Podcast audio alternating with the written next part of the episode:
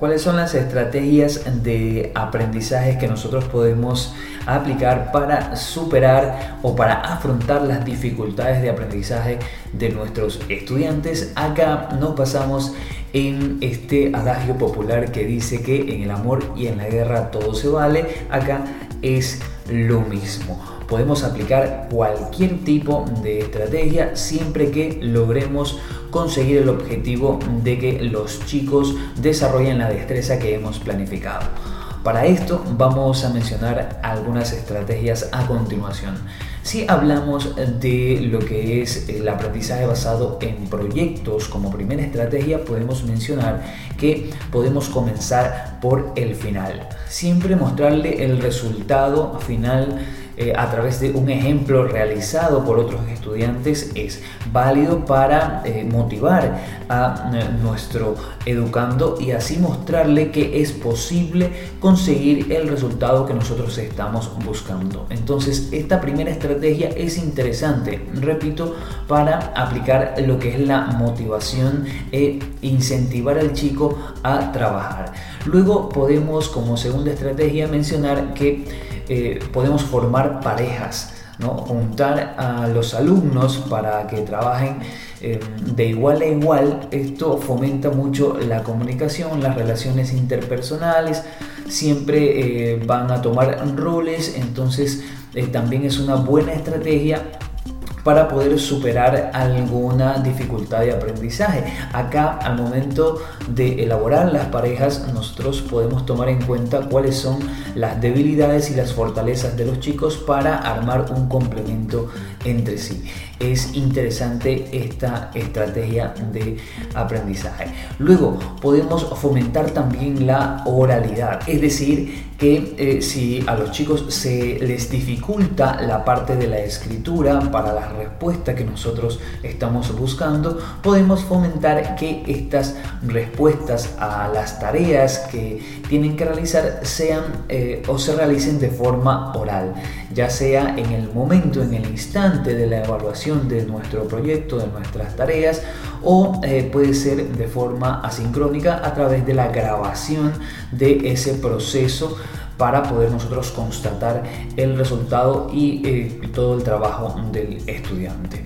Vamos a mencionar otra estrategia. Se trata de planificar las pruebas con antelación. Unas pruebas de última hora a veces dificulta eh, la concentración del estudiante. Eh, es difícil que el estudiante con las pruebas sorpresas pueda concentrarse en lo que realmente tiene que hacer. Vamos a planificar previamente con días o semanas de antelación una, una prueba para que los niños vayan preparándose y nosotros vayamos construyendo ese proceso con miras a superar esta prueba y adquirir la destreza que hemos planificado. Entonces, esta estrategia de planificar la prueba con antelación es bastante interesante e importante para ir identificando en el proceso esa dificultad y poder superarla durante el mismo proceso para llegar a la toma de la prueba ya con esa dificultad superada. Luego podemos utilizar también la parte musical. Hay otros videos que hemos mencionado acá eh, que el uso de la música, eh, la expresión melódica a través de la adquisición de los aprendizajes suele tener resultados muy útiles.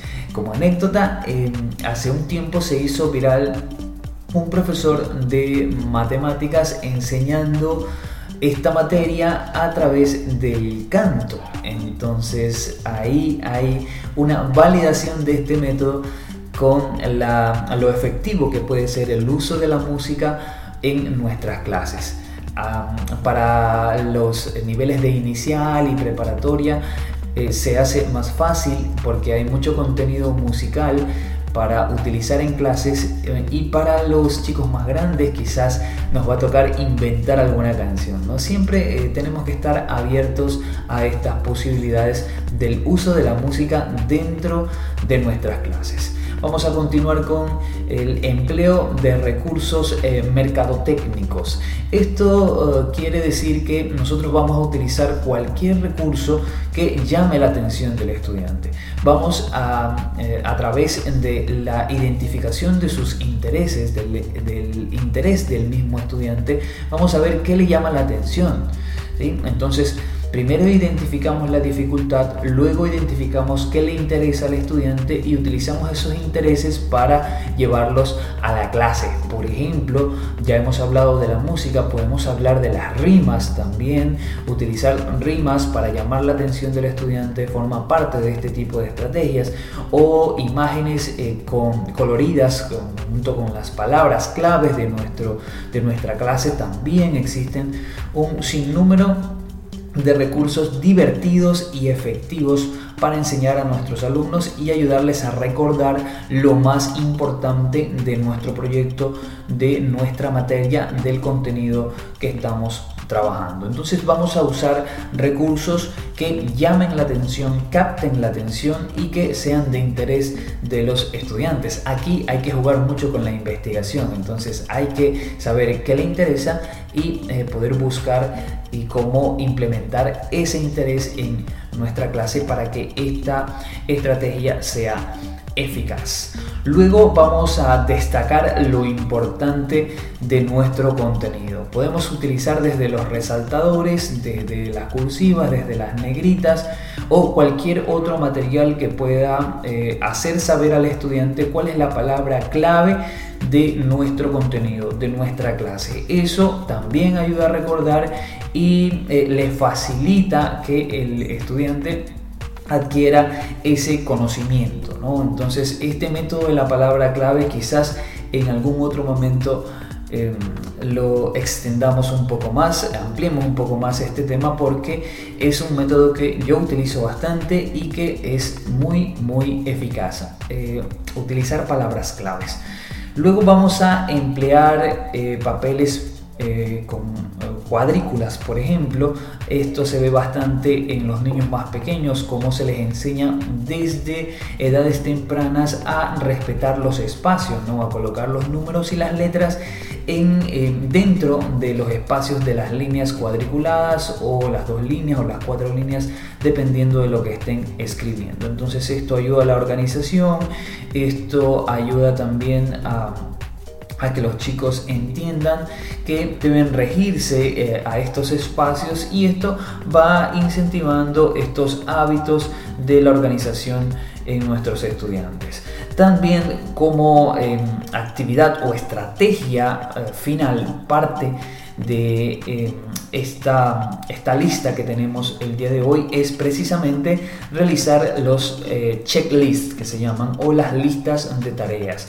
Para esto vamos a identificar nuestro proyecto, nuestro trabajo, lo que estamos realizando, el contenido que estamos realizando. Vamos a dividirlo en tareas pequeñas, ¿no? Y eh, esas tareas van a ser nuestra lista de comprobación, que es nuestro checklist. Entonces, a través de esto, nosotros vamos incluso a incentivar la participación y la competencia sana entre nuestro grupo de estudiantes. Ir marcando estas tareas como completadas va a hacer que los chicos se motiven a llegar a la meta, que es adquirir esa destreza que nosotros hemos planificado. Entonces tenemos nueve estrategias de aprendizaje para poder afrontar diferentes dificultades de aprendizaje en nuestro grupo de estudiantes. Si usted tiene alguna otra estrategia que se pueda utilizar, puede dejarla en los comentarios.